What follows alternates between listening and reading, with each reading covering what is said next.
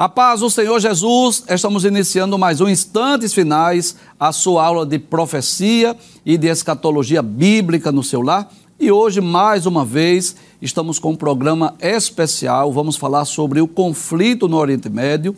E para isso, nós contamos com a presença do professor Saulo Soares, ele que é teólogo, ele é escritor, professor de teologia do nosso seminário teológico, a nossa STADEB, e também o professor Saulo Soares é autor de dois livros que foram lançados pela Bereia, que é A Grande Tribulação, Palco do Anticristo, e também o livro É Jesus de Nazaré o Messias. Professor Saulo Soares, é uma honra, um prazer para nós recebê-lo mais uma vez aqui nos instantes finais. Obrigado, professor Givanildo. A honra é sempre nossa de participar desse programa de grande audiência tantos benefícios tem feito aqueles que amam o conhecimento da palavra de Deus, especialmente o conhecimento das profecias. Muito bem, professor. Inclusive, esse já é o terceiro programa né, desta série, sempre nas quartas-feiras estamos com esse programa especial e a gente sempre vai lá no YouTube para ver as visualizações. E pela graça de Deus eh, nós temos percebido que tem tido uma boa aceitação, eh, temos recebido diariamente muitas mensagens dos parabéns, de elogios, né, quando estamos escalados é, para as congregações, quando estamos na Esteadeb, muitos irmãos é, elogiando, parabenizando a Rede Brasil, parabenizando ao programa Instantes Finais, e nós nos sentimos felizes. Né? Esse é o nosso objetivo, é esclarecer a luz da Bíblia, a luz das profecias bíblicas acerca desse conflito. É bem verdade que já tem muito jornalismo trazendo notícias sobre os bombardeios, sobre o número de vítimas, sobre o número de civis que já morreram, sobre o número de, de pessoas que estão envolvidas nesse conflito. E o nosso objetivo aqui não é trazer uma informação jornalística. O nosso objetivo é trazer uma informação à luz da Bíblia, à luz das profecias bíblicas, tendo em vista que Israel ocupa um lugar tão importante, não só na história da redenção, mas também na escatologia bíblica. E hoje nós traremos uma aula de geografia bíblica, isso mesmo, para nós entendermos hoje, por exemplo, onde fica localizado Gaza, onde fica localizada a Cisjordânia na verdade, nós vamos trazer aqui, aproveitar a presença do professor Saulo, dentre as muitas disciplinas que o professor leciona na Estiadeb, uma delas é Geografia Bíblica, e hoje nós vamos aproveitar e vamos mostrar aqui alguns mapas do mundo antigo, vamos mostrar o mapa das viagens, das peregrinações de Abraão, vamos mostrar as doze tribos de Israel dentro de um mapa, para nós podemos localizar onde fica a região da Cisjordânia e onde fica a região de Gaza. Mas o nosso objetivo não é só trazer uma informação geográfica. Nosso objetivo é para nós entendermos melhor esse conflito. E, pela graça de Deus também, nós recebemos diversas perguntas que foram enviadas pelos nossos queridos telespectadores e no segundo bloco, nós estaremos respondendo as perguntas. Então, nós contamos com sua audiência e eu tenho certeza disso, você será ricamente abençoado. Hoje o programa está imperdível e você pode aí até compartilhar o link do programa para que outras pessoas assistam, para que outras pessoas sejam edificadas. Muito bem, professor Saulo Soares, o senhor também é professor de Geografia Bíblica da Esteadeb. É. Eu trabalho com essa disciplina é, não, sei, não sou aquele grande professor de geografia bíblica. Sim. Mas a gente dá para o gasto, né? Sim. A gente compreende mais ou menos onde fica as nações mais importantes do mundo antigo Sim. e as nações mais importantes da época de Cristo, da época de Paulo, a caminhada de Abraão é, e atualmente as terras que sempre pertenceu a Israel, que eram chamados de Canaã, que desde Adriano de 132 a 135 depois de Cristo mudou o nome pra, para é, Filistina, Síria Filistina. Daí um termo Palestina. E outra coisa, cristãos, cristãos, amigos de Constantino, eles aceitaram a deixa do imperador Adriano e escreveram seus comentários, omitindo o antigo termo de Canaã pelo novo termo de Palestina. Portanto, o cristianismo nominal trabalhou para que o termo Palestina fosse expandido e o de Canaã fosse omitido? Muito bem, professor. Nós, a produção preparou aí alguns mapas para que o senhor pudesse trazer uma explicação. O nosso objetivo principal hoje, né, é nós localizarmos dentro do mapa onde é que fica a Cisjordânia, onde fica a faixa de Gaza, onde mora né, esse grupo extremista Hamas, ou, ou estão infiltrados né, ali, onde mora, por exemplo, é, os palestinos, onde está havendo esse conflito. Esse é o nosso objetivo principal. Mas aproveitando a sua presença, professor, nós gostaríamos de trazer um panorama lá da geografia bíblica. Né? Nós temos aí esse mapa do mundo antigo, né, do mundo do Antigo Testamento, e eu gostaria que o senhor começasse a explicar, se o senhor quiser, pode ficar em pé, fique à vontade. E aí o senhor vai explicar o que o senhor achar necessário, né? Dentro dessa região, esse mapa do mundo antigo, quais são as informações importantes né, para o nosso telespectador, principalmente, professor, é, os nossos seminaristas que estudam na STEADEB, né, ele já tem essa disciplina de geografia bíblica, possivelmente já lhe ouviu em sala de aula explicar sobre esse mapa do mundo antigo, mas com certeza há muitos telespectadores que não tiveram essa oportunidade e seria importante que o senhor trouxesse para nós já algumas informações aqui desse mundo do Antigo Testamento. Fique à vontade, se o pois senhor não. quiser, pode ficar em pé. Bem, estamos aqui, né? Vamos ver é, em ligeiro tempo o que significa este mundo antigo Isso. e as nações ou cidades mais importantes.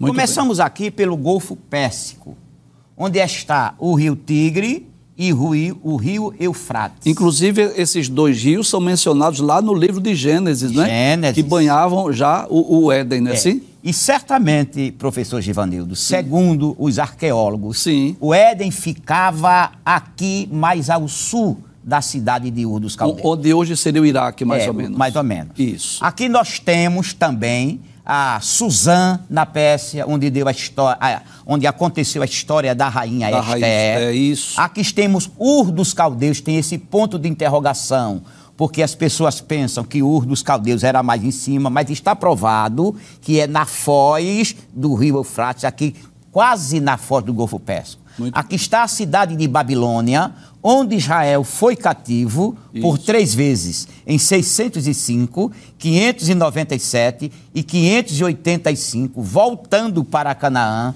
70 anos depois. É em Babilônia onde se dá a história de Daniel, Sadraque, Mesaque, Abednego, né? Sim? Isso, Muito isso. bem. Observe aqui, planície de Dura, onde fizeram a estátua, a estátua para adoração. Isso. Aí a gente pergunta muitas vezes, onde é que estava Daniel quando aconteceu a, a, a adoração da, da estátua, estátua, no campo de Dura? Estava em Susa. Sim. Porque Babilônia tinha cidades que eram como verdadeiras capitais. Sim. Então Daniel era governador de uma delas, logo não estava aqui. Isso. Estava mais. Por isso que menciona só os três jovens hebreus e não faz menção a Daniel. Isso. Muito bem. Então quando a gente vai subindo, a gente vê a cidade, o, o país da Assíria. Assíria, que foi uma grande potência antes da Babilônia. É. Fundado por Sem e Nínive fundado por Nimrod. Sim. Aqui está Assu, que é o nome que significa Sem. Ainda mais acima, nós temos aqui a Mesopotâmia, Meso entre Potâmia, rios. Por isso, esse local é chamado de Mesopotâmia. Mesopotâmia. Porque está entre os rios Tigre e Eufrates. Isto. Aqui temos a cidade de Arã. Sim. Essa cidade de Arã foi é, a cidade onde ah, o pai de Abraão, juntamente com sua família, ficou aqui até o pai de Abraão morrer e Abraão ser chamado. Aqui está Padarã. As pessoas que lê a Bíblia sempre vai se lembrar que foi o local para onde Jacó foi a, até a casa de Labão. Isso. Mas o que quer dizer Padarã? Padarã não é Arã. Pada é estrada que vai para Arã. Sim. Portanto, Labão era um fazendeiro que ficava na estrada que vai para Arã. Isso. Mas aqui temos Carquemos, a mais poderosa cidade da Síria, a última cidade a ser vencida, por Nabucodonosor no ano 622, 618 a.C. Descendo, nós temos a Síria. Aqui, esta, essa, esse país, junto com a sua capital Damasco, é bíblico. Aqui se, se, se dá a história de Naamã, o Sim, sírio, né? Sírio. Aqui ele disse que em Damasco tem rios Isso. tremendos e maravilhosos. Então, mais adiante, nós temos a Fenícia, a país dos fenícios, os navegadores que viajava pelo mundo levando as especiarias mais importantes desta localidade. Descendo, nós temos a cidade de Sidom e de Tiro, cidade de Jezabel. E mais adiante, nós temos ainda a cidade de Canaã, ou o país de Canaã. Aqui em Canaã, como se vê, está Jerusalém. Aqui nós temos o Mar Morto, que está é, é, é, é muito miudinho nesta, nesta, neste mapa. Temos a cidade de Beceba, temos a cidade de Gozen, onde ficou Israel no Egito. Durante o durante cativeiro. O cativeiro, Egito, né, que caminhou. E temos a cidade de Midian, onde ficou Moisés durante 40 anos, depois que fugiu de Faraó, Isso. após matar o egípcio. Ficou 40 anos no, no Egito, 40 anos em Midian e 40 anos levando o povo para Canaã.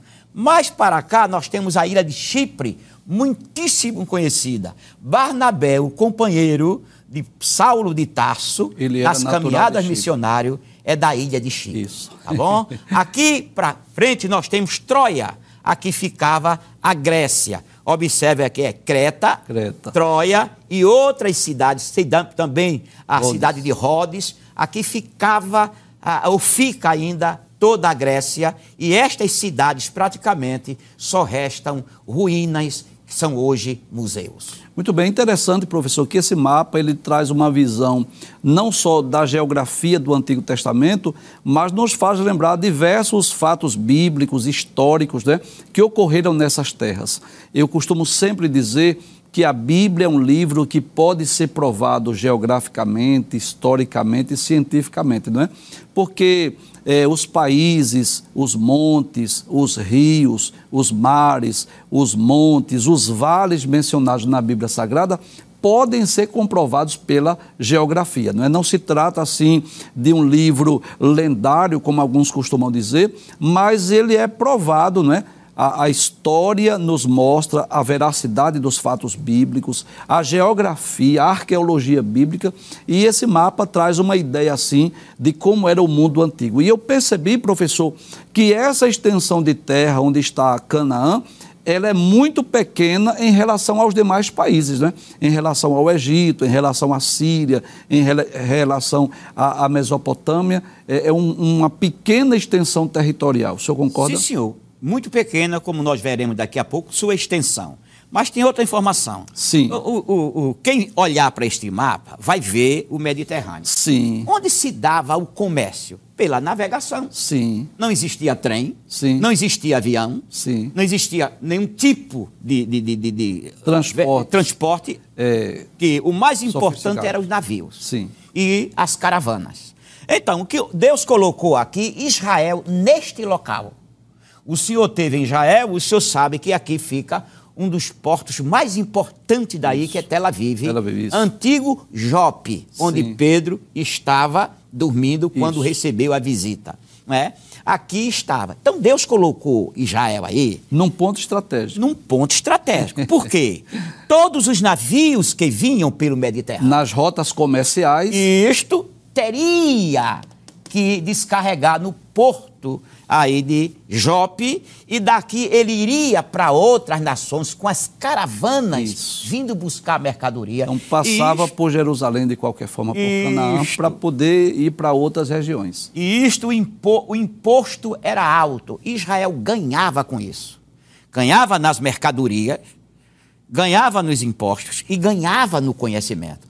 Portanto, as pessoas é, é, é, que moravam aqui em Israel tinham é, pessoas de várias nações já morando por aqui, esperando Sim. a mercadoria para despachar para poder transportá-las para outras regiões. Deus disse: se vocês obedecerem, vocês serão abençoados.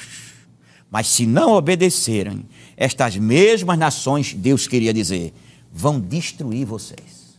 Isso. Como Israel foi uma nação desobediente, uhum. resta de Israel o que é hoje perseguida, humilhada, todo o mundo inimigo dele, trocando o nome de Canaã por Palestina, e até o povo de Deus fica pensando: é Canaã ou, ou é Palestina? Palestina? Tá certo? certo? E outra coisa, professor Ivanildo, eu acho lindo é Jerusalém, Damasco, a viagem de Saulo de Tarso. Saulo de Tarso, exatamente. Isso nos faz lembrar os tempos bíblicos, né? Professor, eu gostaria que o senhor comentasse um pouco sobre as jornadas de Abraão, né? Porque todos nós sabemos que Abraão ocupa uma, uma, uma posição muito importante no plano da redenção, né? Ele é o pai dos hebreus, é o pai da fé, enfim. Eu gostaria que o senhor falasse um pouco sobre essa trajetória, porque nós lemos a Bíblia e a gente não tem assim uma noção do, da, da, da extensão que ele percorreu. Eu gostaria que o senhor comentasse um pouco esse mapa, por favor. Tá certo. O, segundo os melhores escritores, Abraão nasceu é, em 2150 ou 160 a.C. Em 2090, mais ou menos, o, ele saí, saiu de Ur dos Caldeus em direção a Arã. Mas tinha um motivo, ou melhor, três motivos. Sim. Primeiro motivo, Deus queria que ele saísse daí. Isso. Então, era um plano de Deus. Segundo motivo, os gutis que era um povo bárbaro, dominou Ur dos caldeus e fez com que seus habitantes pagassem pesados impostos. Certo? Então, terceiro motivo, o filho mais velho, o irmão mais velho de Abraão, morreu. Isso se juntou, fez, se fez um problema. E segundo Flávio Joséfo, e o livro dos Jubileus, diz que Abraão, desde os 15 anos de idade, colocou na sua cabeça que aqueles ídolos que se fabricavam em Ur dos Caldeus não era o Deus verdadeiro. Não foi o Deus que fez os céus e a terra. Não foi o Deus que fez o mar e a terra seca. Não foi. Então ele disse que aquilo era mentira. Agora veja que problema. A família de Abraão confeccionava ídolos e vendia ídolos. E agora alguém da família fica contra. Naturalmente, os habitantes de Ur ficaram contra o pai de Abraão. Sim. Então, juntou esses problemas, o pai de Abraão resolveu sair de Ur e vir para uma cidade onde se adorava deuses à semelhança de Ur dos caldeus. Se ele saísse de Ur para vir para cá, vinha, viria por uma estrada de terra batida, levaria oito dias apenas. Mas o pai de Abraão não quis. Ele quis negociar. Então ele saiu pelas margens do rio Eufrates e visitando essas cidades, como está aqui. Uma das cidades mais importantes é Mari. Então ele chega aqui, vem e fica em Arã, neste local. Aí ele negociou. 25 anos depois, depois o pai de Abraão morre. Aí Deus diz para Abraão: Vai, sai da tua casa, do meio da tua parentela, para a terra que eu vou te mostrar. Aí Abraão sai de Arão, de Arã, desculpa, e vem descendo e chega aqui em, em Canaã, na cidade de Siquém. Quando ele chega em Siquém, ele faz um altar de agradecimento a Deus por ter chegado na terra. E diz a Bíblia: Abraão, acabado de adorar, levanta seus olhos e vê que tem cananeus na terra. Abraão tomou um susto. Disse: Espera aí, se Deus me deu a terra, mas a terra tem moradores. Aí Abraão vai, desce em direção ao deserto de Negev. Chega em Beceba, está numa época de seca. Abraão vem e desce para o Egito. Quando chega no Egito, nós conhecemos a história que ele disse para Sara que dissesse que era apenas a sua irmã, sua irmã. que na verdade era meia irmã. E Faraó, quando tomou Sara para ser sua mulher, Deus interveio e Faraó chamou a, a, atenção de Abraão e expulsou Abraão do Egito. Isso. E o grande problema que trouxe Abraão do Egito foi Agar. Isso. Trouxe ouro, prata, grande rebanho. Sara veio com muitas joias. Abraão voltou mais rico, mas voltou com um problema que era Agar, que seria o futuro problema que hoje se enfrenta, porque H seria a mãe de Ismael, que seria a mãe dos árabes, que traria tão grande problema a os israelitas ou ao futuro filho de Abraão com Sara, que seria Isaac. Tá certo? Aqui está a cidade de Beceba, aqui está o mar da Galileia e aqui está o mar morto. Dá para ter uma ideia, professor, de quantos quilômetros ele percorreu, lá de Ur dos Caldeus até Canaã? Sim, de Ur dos Caldeus a Arã, ele percorreu 960 quilômetros. Certo. Foi uma boa caminhada. Quase mil quilômetros. 25 anos depois, mais ou menos, ele sai de Arã e vem para Canaã, 660 quilômetros, mais ou menos. 1.500 quilômetros ou 1.600 quilômetros. 1.600 mais ou menos. Quando ele sai de Canaã, como já vimos, ele vem para o Egito. Sim. Mais 500 quilômetros. Como ele se deu mal no Egito, ele, ele foi expulso novamente. do Egito, mais mil quilômetros, voltou para a terra de onde ele pensava que havia fugido. Uhum. Porque Deus iria dar esta terra não apenas a Abraão, mas toda a sua descendência. Portanto, professor Givanildo, Abraão, para chegar na terra e começar a obedecer a Deus, ele teve que andar 2.600 quilômetros. Aproximadamente. Muito bem, professor, vamos ver agora o, o mapa das 12 tribos, né? Como estão organizadas. Eu percebo desde já nesse, nesse mapa que dá para nós visualizarmos não apenas as 12 tribos de Israel, mas também onde estão morando os filisteus, os amonitas, os moabitas, né, os amalequitas, que são povos inimigos de Israel. Eu gostaria que o senhor trouxesse aí uma explicação acerca desta divisão da terra, não é que deu-se nos dias de Josué, para depois nós localizarmos de forma mais específica onde está a Cisjordânia e onde está também a faixa de Gaza. Muito bem. Quando a Moisés sai com o povo do Egito, ele rodeia a terra e acampa aqui nas campinas de Moabe. Por isso que Deuteronômio capítulo 1 se lê assim: Estando Moisés nas campinas de Moabe, abriu a sua boca e falou ao povo.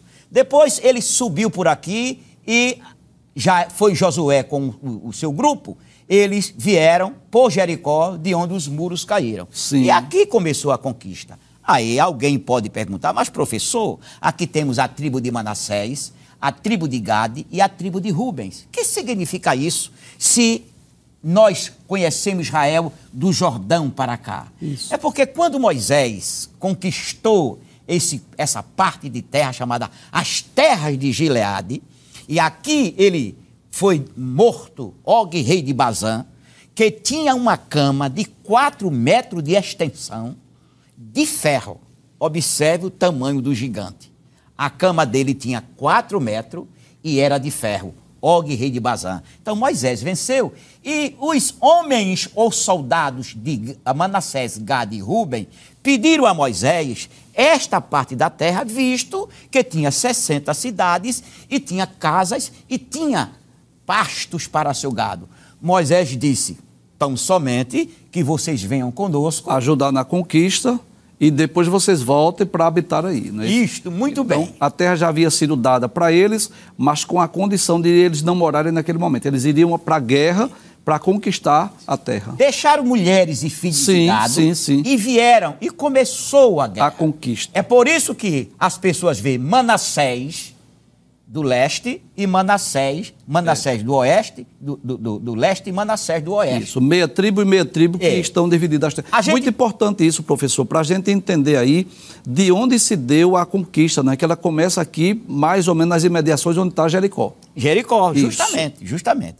Então, outra coisa que eu quero chamar a atenção, professor Givanildo, é a cidade de Dan. Aqui está a cidade de Dan. Sim. Por que tem outra cidade de Dan cá em cima? Isso, são duas. Quando a gente vai para o livro de Josué, vê que os danitas disseram a Josué: Olha, nosso povo é muito. E nós só pegamos uma pequena faixa de terra. Nos ajude. Josué disse: A terra é larga, conquistai danitas vieram e, e conquistaram essa outra parte ali. Então observe que a tribo de Manassés foi dividida e a tribo também danitas dividida. Isso. Então começou as conquistas e cada tribo foi ficando com suas terras. Certo. Outra coisa que eu quero chamar a atenção é isto aqui. Se vocês observarem, aqui está, nessa parte é, é, é, amarelo-ouro, Jerusalém, a tribo de Judá. Judá, sim. E dentro da tribo de Judá está a tribo Simeão. de Simeão. Por quê? A profecia de Gênesis 49, 10 Isso. diz que os Levi, Levi e os Simeão não habitariam junto. Então, aqui observe que eles ficaram dentro da tribo de Judá. Isso. E os levitas espalhados por, toda, por todo o Canaã. Quando aconteceu a divisão do reino em 932 a.C., com, com a morte de Salomão e a, quando Roboão assumiu, o reino foi dividido em duas partes. Então, ficou aqui, olha, Benjamim e Judá. A cidade foi dividida aqui, tá certo? Então essa parte aqui ficou chamado Judá, o Reino do Sul. Reino do Sul, isso. E esta parte chamada Reino do, Reino Norte. do Norte. Onde estão as dez tribos. Isto. A cidade de Be... ou a tribo de Benjamim foi é, é, é, é, absolvida pela tribo de Judá. Isso. Os simeonitas não queriam viver sob a égide do rei Roboão e fugiu para o norte. Foi embora para o norte. E os levitas que habitavam o norte vieram para Benjamim e Judá. Os irmãos conhecem pela Bíblia que é, o rei do norte, ele colocou sacerdotes, sem ser levitas, para a, é, trabalhar religiosamente com o povo do norte. E isso Deus não se agradou. Quando a gente ainda vem aqui, a gente observa aqui que está a cidade de Efraim. Sim. O que tem a cidade de Efraim? Jeroboão, que era o reino do norte, ele colocou um bezerro aqui em Betel, Betel. e outro em Dan. Dan. Qual era a, a, a proposta? Que ninguém descesse para o templo em Jerusalém, porque aqui havia o bezerro de ouro. Mais tarde, os samaritanos fizeram um templo. Ou seja, não foi nem os samaritanos. Foi é, o gen, é, Sambalat fez para seu genro um templo aqui no Monte Gerezim. Depois os judeus destruíram. Então, isso aqui ficou sendo uma cidade idólatra. Em Dan tinha um bezerro de ouro e em, em Betel, Betel, tinha outro. outro. Aqui nós vemos agora, professor Givandido, a cidade dos filisteus, o país dos filisteus. Sim. Que tinha como cidade importantíssima Asdod, Askelon, Gaza e Gate. E Gate. A cidade de Golias. Gaza, ainda hoje está aí, ou melhor, voltou Asdod e Askelon. E outra coisa, por que é que quando os é, hebreus saíram do Egito, sob a liderança de Moisés, não vieram pelo litoral para ocupar a terra. Que seria mais próximo. Seria mais próximo. Acredita-se que de 8 a 15 dias de caminhada estariam aí. Sim. Mas eles teriam que enfrentar os temíveis filisteus. filisteus. Os israelitas não tinham, não sabiam guerrear. Não tinham experiência com guerra, não, não tinham armas de assim? Não conheciam Deus. Isso, é. Tá certo? Exato. Então, o que foi que Deus fez? Vocês não vão por aqui. Se vocês for pelo caminho do mar, os filisteus vão destruir vocês. Então, vocês vão pelo caminho do sul. Vocês vão se livrar dos filisteus. Vocês vão ver os meus milagres e eu vou forjar vocês como uma nação guerreira. Que Deus prepara a crente para enfrentar problemas. Então, Israel foi preparado para conquistar toda a Canaã. Daí, esta é a nação de Canaã. E como vimos, em 932, o reino foi dividido. Em 722, foi a última deportação, veio os ninivitas, certo? E levaram toda a, a todos os homens do reino do norte cativo para Nínive. E o reino do sul ficou aqui. Isso em 722. Isso. Em 605, foi a vez do Reino do Sul ir para a Babilônia. Ir para a Babilônia. Muito bem. Então, dá para nós visualizarmos nesse mapa que Gaza ali pertenceu outrora à terra dos filisteus. Sim. Não é assim? Sim. Que era uma cidade dos filisteus. Nós vamos pedir para colocar o outro mapa, professor, que é exatamente esse mapa, que nós vamos localizar onde está hoje a faixa de Gaza e onde está também a Cisjordânia, que são territórios que são ocupados hoje pelos palestinos, né, pelos árabes. É, o senhor poderia, por favor, trazer uma explicação, por favor? Muito bem. Estamos aqui vendo toda o mapa da antiga Canaã. Sim. Certo? Aqui estamos vendo o Mar, mar da Galileia. Morto, certo? O Mar Morto. Não, Não o Mar, mar da, Galileia, da Galileia desculpe. Isso. E o Mar Morto. Mar Morto, isso. O que é isso aqui? As colinas de, de Golã. Golã. Aqui é a Síria. Sim. Em 67, Israel tomou as colinas de Golã e tomou a parte de Jerusalém. Por quê? Primeiro, ele tomou Jerusalém porque Jerusalém pertence a Israel.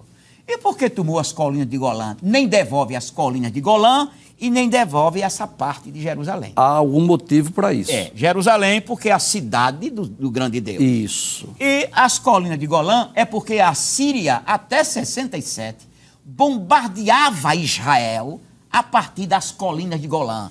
Eles em cima bombardeavam Israel embaixo. Sim. Israel tomou e a política universal tem feito tudo para Israel devolver. Devolver e não vai devolver porque Nunca isso faz devolver. parte da segurança. Da segurança. Então eu diria que Jerusalém, por uma questão religiosa, e essa área das colinas de Golã, por uma questão de segurança. Sim, senhor. Então observe hoje o que restou de Israel, essa parte clara. Sim. Que vemos aqui, primeiramente. Aqui temos a Cisjordânia, onde ficava as tribos de Israel. Sim. Aqui exatamente. temos a Jordânia, onde ficava Edom, Moabe, é, os Amonitas, a tribo de, de, de, de Rubens, aqui. A Síria, que era só essa parte aqui, ocupou a tribo de Manassés. Isso, isso. Então, isso. tanto a Síria como a Jordânia, como a Cisjordânia, ocupou os locais de Israel. O Líbano, que é em cima, que bombardeia Israel, com Hezbollah, Sim. a Síria, que bombardeia Israel, a, a, a, Jordânia, que é inimiga de Israel, e a Cisjordânia, que está no, no foco contra Israel. Todo mundo está contra essa faixa de terra. Aí o que é que eles fazem? Eles usam os moradores de Gaza, tá certo? Que tem como principal povo político os ramais, que desde 2005 quando a, a, essa faixa de Gaza foi repassada para os árabes, que eles fizeram a eleição e o Hamas, dizendo que era um partido político, ganhou a eleição. Então veio ali vereadores, deputado, ministro, tudo Hamas. Para dominar esta área e ficar mais fácil de monopolizar o povo palestino. Isto, e sufocou o povo. É. E o que é que acontece com essas nações? O Irã, que fica mais para cá, certo? Eles ajam a atiçar o grupo terrorista Hamas, Hamas para que eles pudessem juntamente com o Hezbollah, Hezbollah. A, a, a, o outro grupo que me, me foge o nome para bombardear as cidades de Israel. O que é que eles esperam com isso? Que a opinião mundial fique contra Israel como está. Só que acontece uma coisa: Israel tem o mesmo sangue do rei Davi. Uhum. Tamanho não amedronta Israel. Isso. Potência nenhuma amedronta Israel. É verdade. O primeiro-ministro de Israel já disse: nós vamos destruir o Hamas. E o, o mundo inteiro está contra isso. Mas eles não estão nem aí. Eles sabem que o mundo só faz falar. Vou lhe contar a, a você e a quem nos escuta e nos vê um acontecido em, em 82, 1982. O Irã estava construindo debaixo, é, no subterrâneo do seu aeroporto, uma, a bomba para destruir Israel. O serviço secreto de Israel ficou sabendo e bombardeou o aeroporto de Irã, do Irã, né? o Teherã, e destruiu tudo. E o mundo ficou em alvoroço. Jimmy Carter disse a Manaheimberg, que era o primeiro-ministro de Israel, Israel errou, terá que pedir desculpa ao Irã e ao mundo inteiro. Aí o primeiro-ministro de Israel respondeu com as seguintes palavras: em 82, vocês americanos estão acostumados que todo o mundo se ajoelhe diante de vocês. Nós, o povo descendente de Abraão, de Isaac e de Jacó, só nos ajoelhamos diante de Jeová. Então, observe que eles, embora fora é, da, da obediência divina, mas eles sabem que Jeová é o seu Deus e que eles dependem da proteção de Deus para sobreviverem. Muito bem, muito boa essa explicação, professor, e eu tenho certeza que os nossos queridos telespectadores né, tiveram aí uma aula de geografia bíblica, puderam conhecer o mapa do mundo antigo, as peregrinações de Abraão, a localização das doze tribos de Israel, para ver no mapa hoje onde está a faixa de Gaza e a Cisjordânia. Nós vamos a um breve intervalo, mas voltamos dentro de instantes e estaremos respondendo aí algumas perguntas que foram enviadas para nós através do WhatsApp do programa. Até já.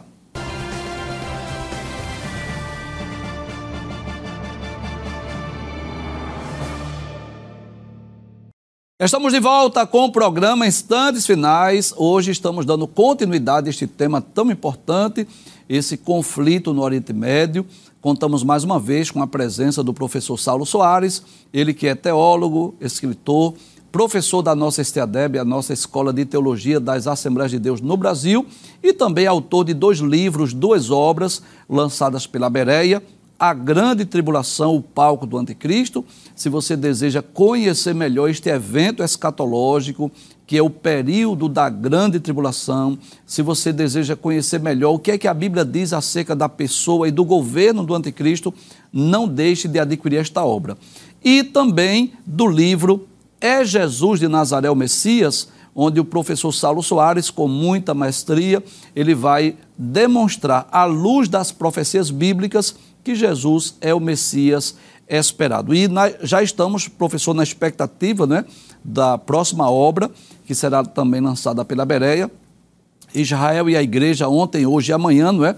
onde nós estaremos lendo essa obra é, acerca do passado, presente e futuro, tanto da igreja quanto de Israel. E desde já nós queremos convidá-lo para que nós possamos também aqui no programa falar acerca deste livro no futuro.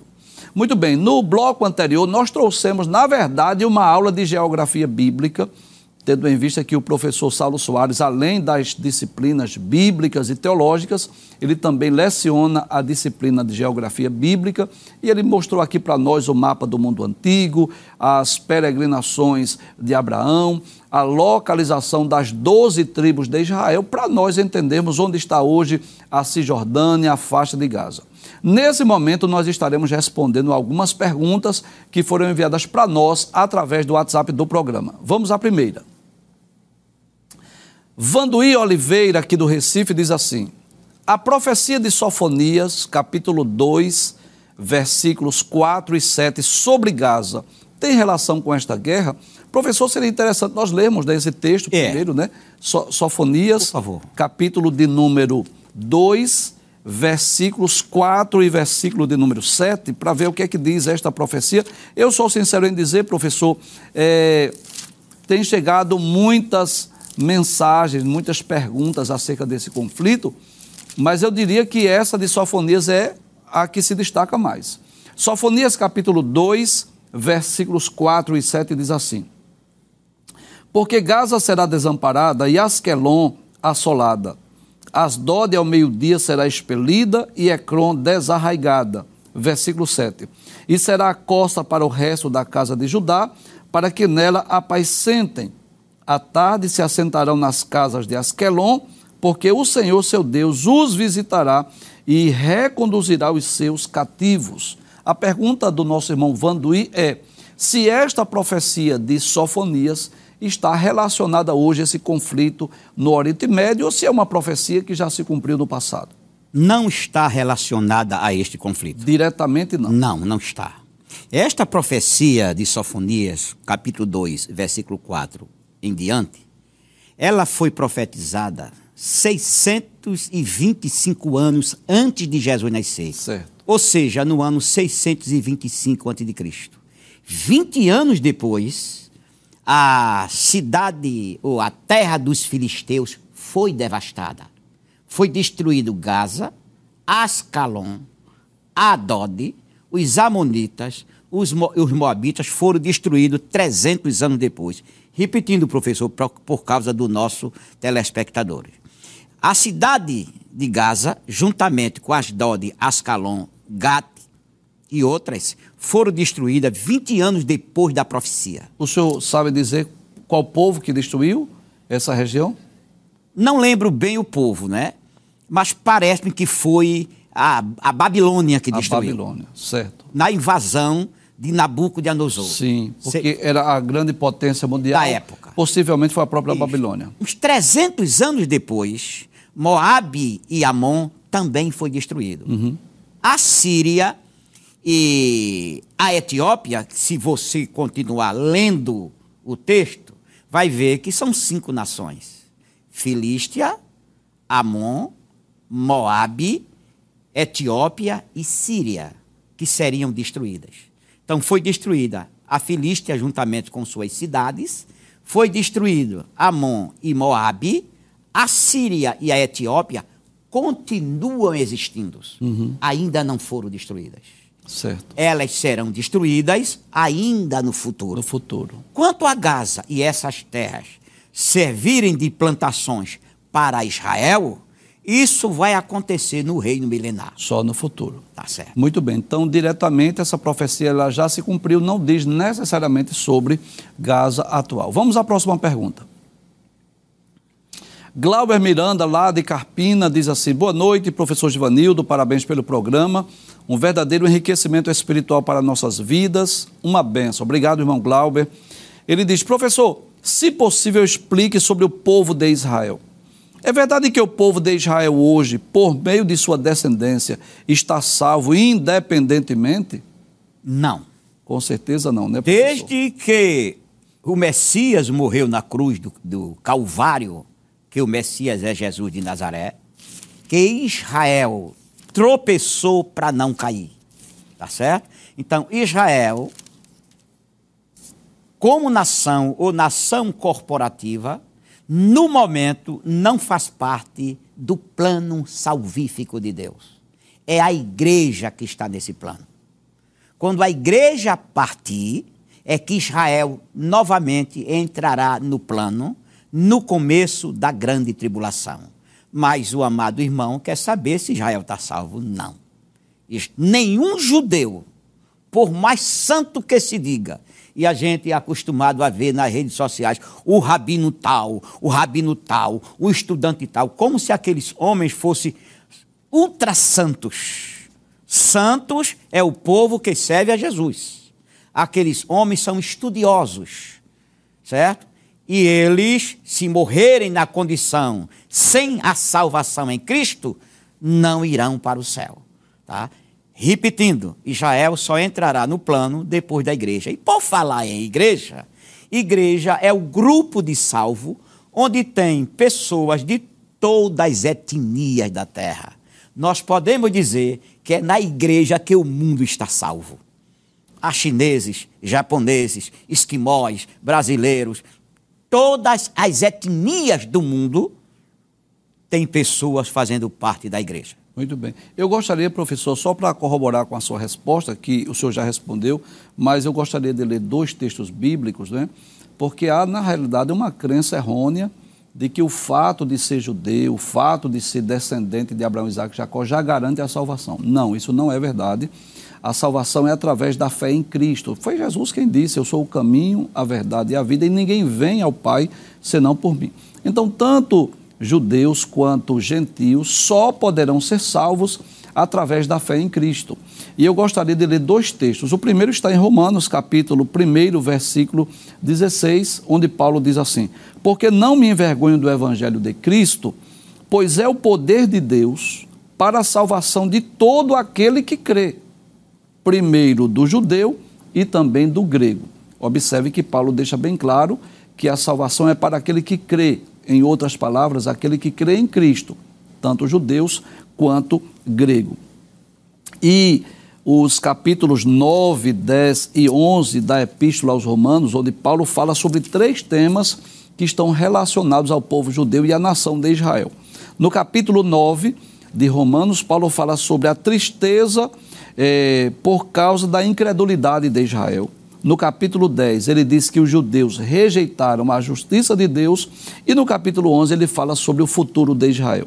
E no capítulo 10, versículo 1, Paulo deixa bem claro que o fato de ser judeu não garante salvação a ninguém. Ele diz assim: Irmãos, o bom desejo do meu coração e a oração a Deus por Israel é para a sua salvação. É como se Paulo, como judeu, estivesse dizendo assim: Eu estou orando para que o meu povo possa ser salvo. E claro, é claro que os judeus poderão ser salvos se vierem a crer em Cristo, são os que nós chamamos de judeus messiânicos, né? que ainda guardam algumas tradições do judaísmo é, digamos, guarda o sábado e realiza o pacto da circuncisão, mas que crê em Cristo como o Messias esperado. Professor Ivanildo, é, o senhor falou em judeu messiânico, eu tenho uma informação interessante para quem nos escuta. Há dois tipos de judeus messiânicos. Há o judeu messiânico que crê piamente que Jesus é Deus em carne. Um tipo, um grupo de judeus messiânicos que crê piamente que Jesus é Deus em carne, como nós cremos. E um grupo de judeus messiânicos que diz que Jesus é apenas um enviado de Deus, mas que não é Deus. Então, o primeiro grupo tem salvação. Tem salvação. O segundo, não, não porque a, a, a, crença em Cristo ela é superficial, ela não está correta, não é assim? Não está correta. Muito bem. Vamos à próxima pergunta. Paulo Pereira, aqui da Encruzilhada em Recife, diz: Graça e paz, professor Givanildo. Se os israelitas não reconhecem Jesus como Salvador, os que morreram não estão salvos, correto? Sim, correto. Ou Deus os julgará diferentemente dos gentios?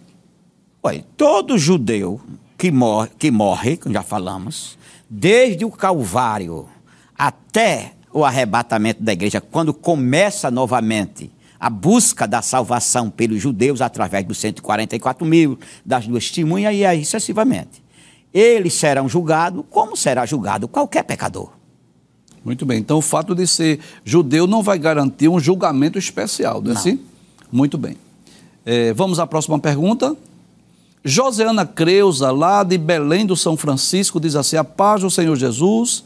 Gostaria de saber se é enviado missionários para Israel? Boa pergunta, se é enviado missionários para Israel, visto que eles não creem em Cristo e ainda o esperam. E se em Israel eles aceitam outras denominações, como aqui no Brasil? Perguntas interessantes, né? Vamos lá. Eu diria, professor, se o senhor permitir, eu vou responder essa pergunta, né? É, nós, a IEADPE, pelo menos, né, a Igreja Evangélica Assembleia de Deus, no momento não temos missionários em Israel, mas com certeza, não é? Existem sim missionários que estão evangelizando os israelitas. É, é, com pesar, é com tristeza no meu coração que eu digo isso, que os judeus, né, que Israel, Jerusalém, foi o berço do cristianismo e o berço do pentecostalismo. Na verdade, Deus esperava que, é, através dos judeus, o mundo fosse evangelizado. E como os judeus rejeitaram a Cristo, Cristo fundou a igreja. Quem está pregando o evangelho no mundo hoje é a igreja. Então, na verdade, existe sim uma certa liberdade de culto lá em Israel. Eles não proíbem que haja igrejas cristãs, igrejas evangélicas agora. A maioria das pessoas que vivem no território, na região de Israel, de Jerusalém, ou são judeus, né, estão praticando a religião judaica, estão aguardando ainda o Messias, porque eles não creem que Jesus é o Messias, estão aguardando a reconstrução do templo para eles voltarem a oferecer holocaustos e sacrifícios. Então, na verdade, a maioria das pessoas que habitam em Jerusalém são judeus e estão guardando a religião judaica. Ou também os árabes, como o professor demonstrou aqui no mapa de uma forma muito clara, muito evidente que a região de Israel está dividida com os árabes, onde a, a, faixa de Gaza, a Cisjordânia, está sendo ocupada por árabes, né, por é, pessoas que adoram a Alá, o Maomé, os muçulmanos. Então, lá na região de Israel, pode sim ter igrejas cristãs, pode ter evangélica, igrejas evangélicas, existem missionários sim de outras igrejas, mas, por enquanto, a IADPE não tem. Precisamos orar.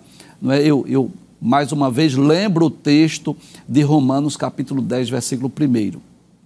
Nós temos orado muito por Israel esses dias, né, nesses últimos dias, principalmente por conta desse conflito, é, por conta dos ataques terroristas, por conta dos, né, das pessoas que estão, é, que foram sequestradas, mas precisamos fazer como Paulo, orar pela salvação dos judeus, para que eles venham a crer em Cristo, para que eles venham se arrepender dos seus pecados, se converter dos seus maus caminhos, para que possam ser salvos. Eu não sei, professor, se o senhor quer fazer algum acréscimo, tem alguma informação a acrescentar. A verdade é, os israelitas, eles não gostam de outras denominações dentro de Israel. Eu tenho informação de Meno Kellis, que é um dos pregadores da chamada da meia-noite. Ele é pastor de uma igreja pentecostal que fica a cinco minutos do Monte das Oliveiras. E ele sempre diz nas suas pregações que eles, ele fala com rabinos, os rabinos explicam para ele as coisas antigas, mas que os rabinos não gostam que ele pregue o evangelho de Cristo em Israel.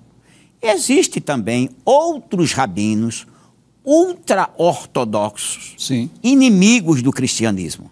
Tá? Existem os amigos e existem os inimigos. Os inimigos. Tá certo? E assim, a Igreja de Cristo, de uma maneira ou de outra, vai lá dentro conquistando almas para Cristo. É verdade. Muito bem. Vamos à próxima pergunta. Camila Gabriele, aqui do Recife, diz assim: A paz do Senhor. Estou assistindo o programa e tenho uma dúvida. Qual seria o papel de Israel no fim dos tempos? Bem, a irmã Camila, ela não disse necessariamente que período de tempo é esse, não é? Porque nós poderíamos falar, por exemplo, de Israel durante o milênio, nós podemos falar de Israel no estado eterno e perfeito. Então, professor, já que ela não definiu, o senhor poderia, por favor, explicar o papel de Israel na grande tribulação, no milênio, no estado eterno, para que nós possamos é, responder a nossa irmã Camila.